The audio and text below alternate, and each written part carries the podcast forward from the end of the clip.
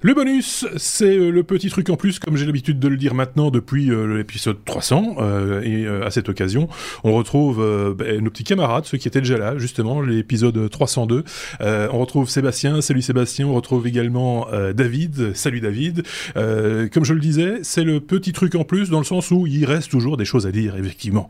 Même si on a pris le temps pour l'épisode 302 de bien partager tout ce qu'on avait à partager, il restait des choses à dire et, et c'est la raison de ce bonus dans lequel vous pouvez intervenir si vous le désirez, puisque certains d'entre vous qui nous suivent en direct ont eu l'opportunité de saisir peut-être, j'en sais rien, le QR code qui leur permet, le sésame en quelque sorte, de nous rejoindre en vidéoconférence, mais ce n'est pas une obligation, bien sûr. Euh, vous allez bien tous les deux, ça va euh, Encore, un, peu euh, un, peu un peu un peu d'énergie. on fait le 303, le 304 et 305 si tu veux. Ah ouais, on va, on va les faire dans la foulée comme ça, comme ça ils, ils, sont faits. On salue également ceux qui nous, comme je le disais, nous suivent en direct, puisque vous le savez, ces enregistrements ont lieu en public. Voilà, euh, mais à distance tout de même.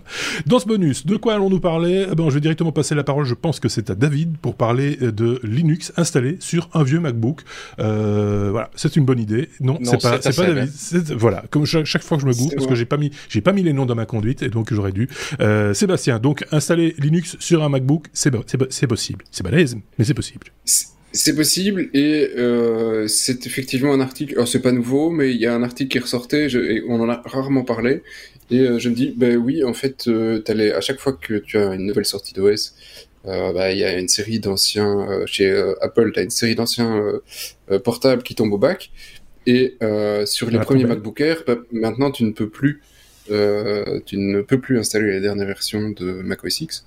Donc tu l'as dans l'os, tu dois utiliser une vieille version, donc euh, bah voilà, pas cool. Euh, j'en ai un et euh, j'étais non plus pas cool. J'ai pas envie de rester sur un, portable qui n'a plus le droit d'évoluer, surtout que franchement un, MacBook Air la première génération, ils vont toujours d'enfer, c'est des super portables. et donc, ah bah, c'est supporté de A à Z par quasi toutes les distributions Linux. J'ai tapé une Fedora dessus. J'ai un tout nouveau portable qui fonctionne sur une toute dernière Fedora. J'ai tous les derniers tools et euh, ça fonctionne d'enfer. Donc, euh, si vous avez un vieux MacBook, euh, ne le jetez pas. Il y a pas mal de distributions Linux. Honnêtement, il y en a quand même pas mal qui sont très accessibles. Mhm. et donc, recyclez-le, ça fera des heureux, si pas vous, pour jouer sous Linux. Donc voilà, c'était un peu mon message. Bonne idée, effectivement, et c'est toujours bien de recycler en plus une, une, ancienne machine, c'est moins de déchets dans la nature. Très très bonne machine. Euh, un mot de ce dont on n'a pas parlé par rapport aux annonces Apple. Euh, on n'en a pas parlé dans l'épisode 302 parce qu'on se les gardait un petit peu pour le bonus. C'est cette annonce par rapport au podcast. Apple Podcast, cette plateforme appelée, avant on appelait iTunes avec les podcasts dans iTunes. Depuis quelques années maintenant, c'est Apple Podcast. Il y a une annonce qui a eu lieu où euh, bah, ils vont permettre euh, nos amis d'Apple et ils vont autoriser les, éditeurs de podcasts à vendre des abonnements euh, et des émissions via leur via leur plateforme. alors que, que, que les éditeurs de contenu comme nous sommes par exemple vont pouvoir regrouper sous forme de chaînes, par exemple, euh, des, séries de hors-série ou des choses comme ça, et euh, les réserver uniquement à certains abonnés.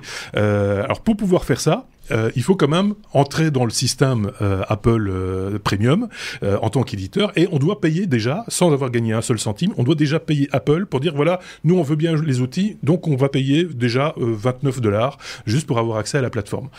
autant dire que ça ne suscite pas beaucoup d'enthousiasme chez les éditeurs tels que nous. Hein. D'autres, sans doute que oui, mais nous pas. Euh, parce que voilà, ça de nouveau. Quand même, ils nous autorisent à faire encore du contenu euh, gratuit, ça c'est plutôt pas mal. Par contre, vont-ils encore mettre en avant des podcasts qui ne rentrent pas dans ce cercle vertueux, et je mets des guillemets à vertueux, euh, avec des dollars dans les yeux euh, par, rapport à, par rapport à ce genre de, de, de vertu? Vont-ils encore mettre en avant des podcasts tels que les nôtres? Ça, c'est un, une autre question. Ce qui m'amènerait presque à vous poser, à vous qui nous écoutez, une simple question. Si nous n'étions plus sur Apple Podcast demain, pour une raison ou une autre, si nous n'étions plus sur ce type de plateforme, je parle de Spotify, Google podcast, etc., ou même euh, YouTube en, vidéo, si nous n'étions plus sur ces plateformes, est-ce que vous viendriez encore sur lestechno.be pour nous écouter ou nous regarder? C'est la question que je vous pose. N'hésitez pas à y répondre en commentaire. Euh, c'est la question que je peux poser également à Seb ou à, ou à, David, s'ils ne perdent pas trop de temps sur cette question. Parce que je rappelle que le bonus ne dure pas plus de 15 minutes. Ouais, les comptes est en dessous. Ben, je suis circonspect, moi, perso.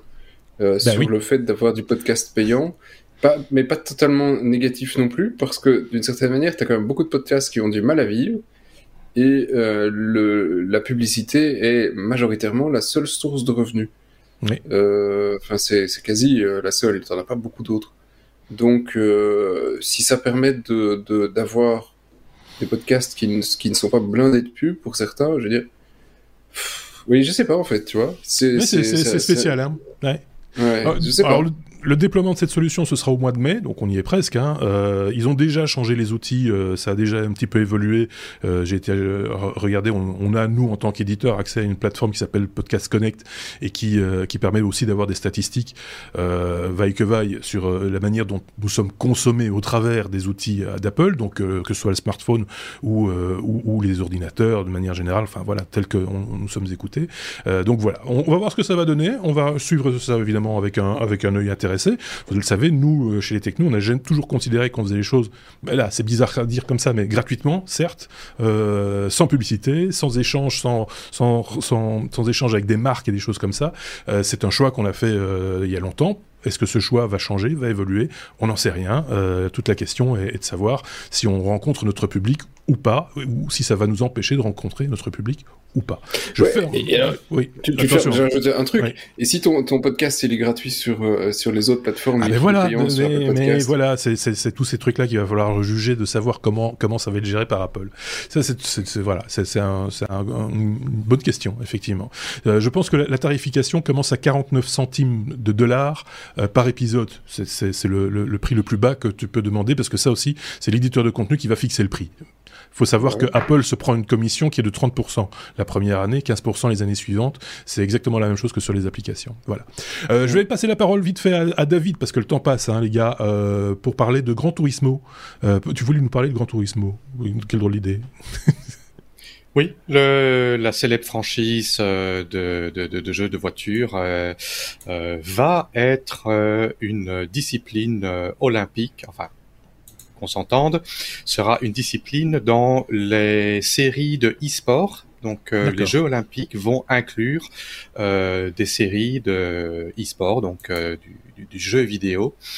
Et du 13 au du 13 mai au 23 juin, il va y avoir toute une série d'événements et il y aura Grand Turismo, il y aura euh, qui, qui, représentera l'Union internationale de l'automobile. Euh, il y aura euh, un jeu Zwift pour l'Union cycliste internationale. Il y aura le baseball. Il y aura quelques autres. Il y en a deux autres. C'est le World Sailing du rowing. Donc mmh. Je ne sais pas en français. D'accord. Un jeu, oui, quoi. Oui. Mais donc, euh, donc voilà, donc c'est assez intéressant. Euh, le but, c'est de toucher euh, une, de toucher la jeunesse et d'évoluer. Maintenant, bon, oui, sport électronique, c'est pas la même chose que ah, sport traditionnel, mais je pense que tout a sa place. Bah oui, c'est ça. Il faut, faut tout essayer, il faut tout faire. C'est, voilà. Je, je, moi, je vois encore les, les, critiques que les gens faisaient, par exemple, par rapport à la Formule l'e-Formule 1, l'IF1. Euh, moi, moi, je trouve ça très bien. Qu'il faut, ça, ça, fait en plus la promotion. On peut faire aussi des, du sport avec, avec des trucs qui font pas de bruit euh, et qui, et qui consomment pas. Quoique ça consomme quand même. Hein, mais, mais, c'est avec une manette et qui ne risque, euh, qui ne risque pas de tuer des gens. Ou qui risque Là, il y a moins de risques d'accident et il n'y a pas de, il y a pas de dopage possible dans, dans le sport électronique. Qu'on considère le jeu vidéo comme un art, ok, que ce soit un art, mais un sport, c'est vrai ouais. Bah, ah, ça, bah, ça, me laisse encore plus circonspect que le sujet précédent. Ça va être mon, mon, mot du jour. Circonspect. N'hésitez pas à mettre en commentaire ah, ce si, mot. Ce, ce, si c'est de la réalité virtuelle, pourquoi pas? Ben, le, du le circonspect. Saveur, euh, ah, ça, oui. ça pourrait le faire. le circonspect en réalité virtuelle. euh, on peut parler réseaux sociaux deux secondes. Euh, vous le savez tous, on avait déjà testé avec euh, avec Thierry d'ailleurs, euh, notre notre chroniqueur suisse. on avait testé Clubhouse, ce qui est cette nouvelle plateforme, ce nouveau réseau social qui ne se pratique qu'à l'oral. Euh, soi-disant. Euh, je vois pas pourquoi d'ailleurs tu dis ça. Que sur iPhone Bah ouais, mais quand tu vois le prix d'un smart, d'un Samsung, tu sais. Euh, oui, mais t'as as des, des Android à 100 balles, quoi. Ouais, ouais, ouais, ouais, ouais. c'est chaud quand même. Hein. Ouais, enfin bon, voilà. Euh, quoi quoi qu'il, c'est pas le sujet. Euh, Facebook euh, lance sa, sa, solution pour les pauvres, voilà, euh, puisque il lance Hotline. Euh, donc les gens vont, vont pouvoir, ils se foutent déjà sur la gueule en, à l'écrit, c'est fantastique. Ils vont pouvoir le faire aussi à l'oral maintenant. La version par rapport, c'est un, un, mix d'après TechCrunch, c'est un petit peu un mix entre euh, Instagram Live et, euh, et Clubhouse, c'est-à-dire que c'est à moitié euh, vocal et en live, etc. Et aussi il y a aussi du texte, ce qui n'est pas le cas dans Clubhouse. C'est-à-dire que quand tu poses, quand quelqu'un, je vais aller au bout de l'idée, quand quelqu'un fait un exposé, tu peux lui poser une question soit oralement, soit par écrit, et il sélectionne et les gens votent pour la question la plus intéressante. Tout ça va super bien marcher sur sur sur Facebook, ça va être ça va être top. Euh, Moumout, en tout cas pour l'instant, c'est encore en test. Le premier bêta test ouvert, c'était euh, cette semaine, euh, hier, si je ne dis pas de bêtises. Et euh, c'était la présentation d'un agent immobilier pour donner un petit peu l'idée de, de, de, de, ce que ça pourrait donner, de, de, faire, de mettre en avant du contenu, sans doute aussi à vocation un peu commerciale, il faut le reconnaître. oui, Sébastien. Ouais, je, je sais pas s'ils font le truc aussi bien que ce qu'ils ont sorti le Facebook Live, qui a quand même été Ouais, voilà, hyper compliqué dans les interfaces et on peut pas dire que c'est le succès euh, euh, de l'année 2019 euh, ou un truc tu, T'es réveillé, tu t'es réveillé quand, toi Récemment, en fait. tu parles des Facebook Live? Ça, ouais, les, les vidéos fonctionne. Hein. Ça, ça, fonctionne très très bien. Ah bah si, si, si, si, ah excuse-moi. Oui, oui, en Asie, ça, c'est... c'est un carton. C'est, euh, je te jure. L'interface était toute pourrie au début. Ah ouais, mais on s'en fout de l'interface. Je te parle du résultat final, de ce qui se passe là maintenant, le truc qu'il y a autour. C'est, c'est, c'est euh, les gens qui font des lives aujourd'hui les font aussi sur Facebook. C'est, c'est pas, c'est pas un truc oublié du tout. Oui. Pas... Oui, mais, mais, mais le, but c'était pas. Oui, non. On, se comprend, mais on se, enfin, on se comprend pas.